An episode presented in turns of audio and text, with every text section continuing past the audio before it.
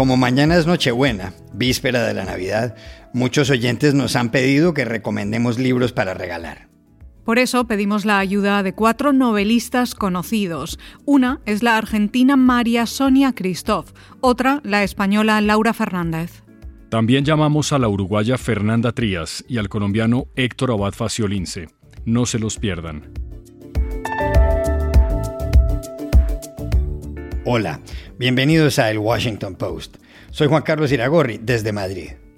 Soy Dori Toribio, desde Washington, D.C. Soy Jorge Espinosa, desde Bogotá. Es jueves 23 de diciembre y esto es algo que usted debería saber hoy.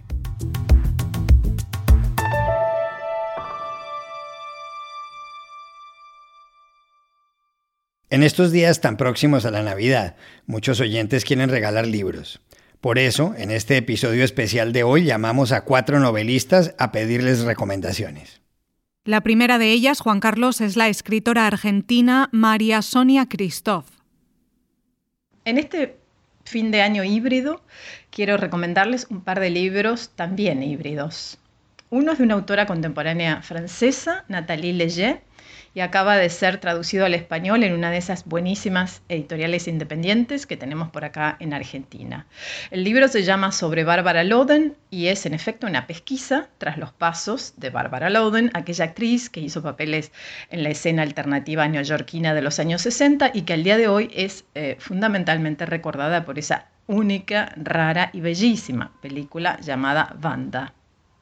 En el principio del relato, Nathalie Leger, que vive en París, que le han encargado una entrada sobre Bárbara Loden para un diccionario de cine, algo sencillito, que no la involucre demasiado, y todo su libro en realidad es la historia de cómo ese contacto con Loden se convierte en cambio en una fascinación que no puede detener en una obsesión llena de meandros y conjeturas, en un viaje a Pensilvania tras los decorados de las primeras escenas de banda y en una indagación sumamente personal acerca de su propia vida y de la vida de su madre, con quien pasa buenos ratos mirando y comentando la película de Barbara Loden, tiradas las dos en un sillón.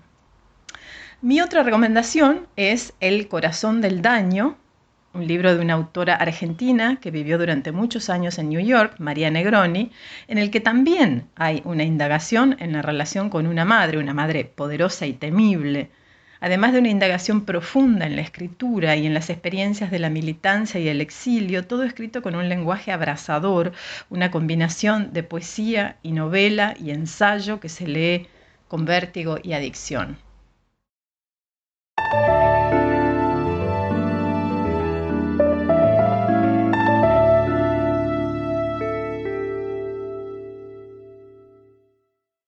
También le preguntamos por los libros del año a la escritora española Laura Fernández. El libro que más me ha gustado este año es ¿Por qué haría yo? de Mary Robinson.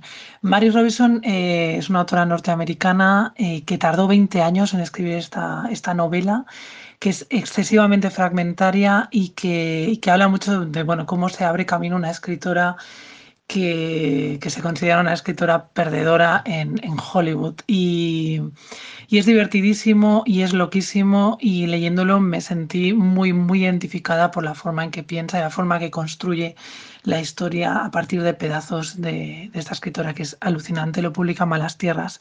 También en el mismo, la misma línea, el libro 3 de Anne Quinn, que acaba de salir, para mí es uno de los libros del año porque Anne Quinn eh, es, era una gran escritora, bequetiana completamente.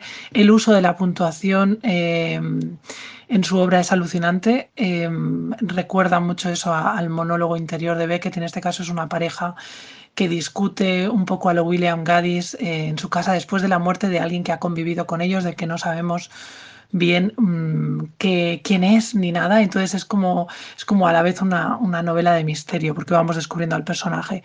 Eh, dos autores posmodernos que se han publicado este año en España, em, dos de sus obras más importantes, como son Stanley Elkin con Magic Kingdom o Gilbert Sorrentino con los cuentos de la luna en fuga, también me han encantado, son de dos editoriales pequeñas.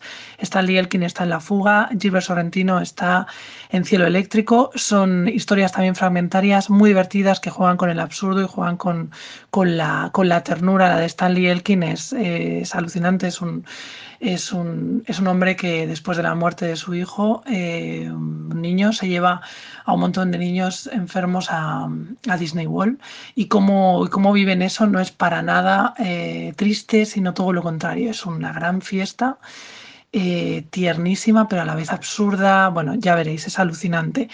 Entre las novedades en español me ha gustado muchísimo Membrana de Jorge Carrión. Creo que es un libro que resume muy bien todo lo que intentaron contarnos a la vez Borges, Philip K. Dick, Ursula K.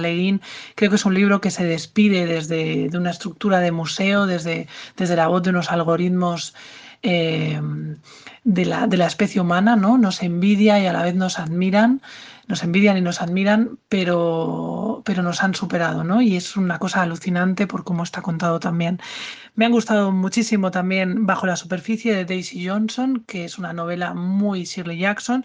También es muy Shirley Jackson y muy Stephen King y muy terrorífica La última casa de Needless Street de Catriona Ward. Y eh, habla mucho y muy bien y de forma también muy especial de lo que fue la guerra de los Balcanes, Olivia Sujek en Asylum Road que está en Alfa de Kai y me ha encantado. Y para cerrar el libro de, de Mariana Enrique de Alguien camina sobre tu tumba, su crónica de paseos por cementerios, que a la vez es una especie de autobiografía a pedazos, me ha parecido alucinante. Este ha sido un gran año para los libros.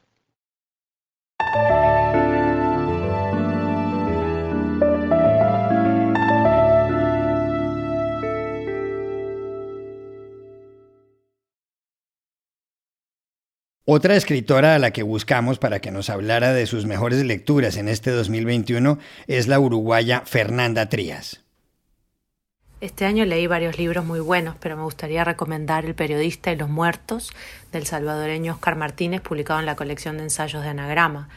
Es un libro muy duro, pero también muy honesto, un libro, si se quiere, brutal, en el que el autor se pregunta sobre el oficio del periodista, específicamente un periodista como él, ¿no? que viene desde hace años investigando y escribiendo sobre la violencia de las pandillas y la violencia policial en El Salvador.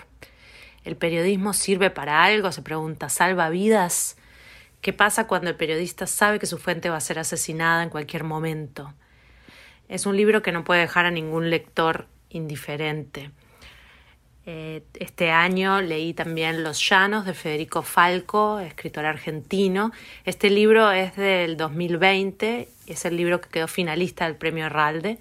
Es una novela con forma de diario sobre cómo un escritor se reconstruye en la soledad del campo después de una pérdida amorosa que dinamita su mundo. Me gusta que apuesta por la contemplación y la poesía de la quietud, sin recurrir a efectos narrativos innecesarios. Y por último, quisiera recomendar la antología de nuevas voces de Granta en español, que se publicó por la editorial Candaya en España. Fue muy interesante para mí asomarme a la diversidad de las búsquedas y de los intereses de los jóvenes escritores latinoamericanos menores de 35 años. Allí hay voces muy ricas, muy valiosas, que da un panorama bastante amplio de lo que se está escribiendo en América Latina, si bien por supuesto no es exhaustiva y como toda lista eh, tiene sus ausencias. Pero fue muy interesante descubrir a muchos de estos escritores, algunos ya los había leído, y, poder mm, estar, quedar atenta de ahora en más a lo que, a las propuestas narrativas que nos vayan a hacer.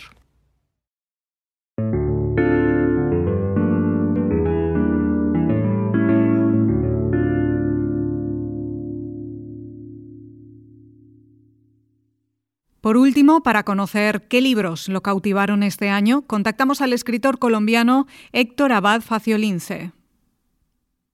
Entre mis lecturas de este año destacaría una gran biografía novelada que se publicó en septiembre en Gran Bretaña eh, de Colm Toynbee, The Magician, El Mago, es la biografía novelada de Thomas Mann. Y como había hecho Toynbee en su biografía y novela anterior sobre Henry James, demuestra una vez más que en este registro es un escritor insuperable. Destacaría también la edición del libro del desasosiego de Fernando Pessoa, editada, ampliada, completada por un gran estudioso colombiano, Jerónimo Pizarro. Leer en orden o en desorden esta especie de diario de Fernando Pessoa es una experiencia inigualable. Y destacaría también una novela de Fernando Aramburu, Los Vencejos, que demuestra que él en el registro menos político, menos comprometido que había mostrado en Los peces de la amargura o en Patria, eh, y ahora en un registro más de farsa y de novela con múltiples personajes, es capaz también de divertirnos, de conmovernos y de hacernos pensar.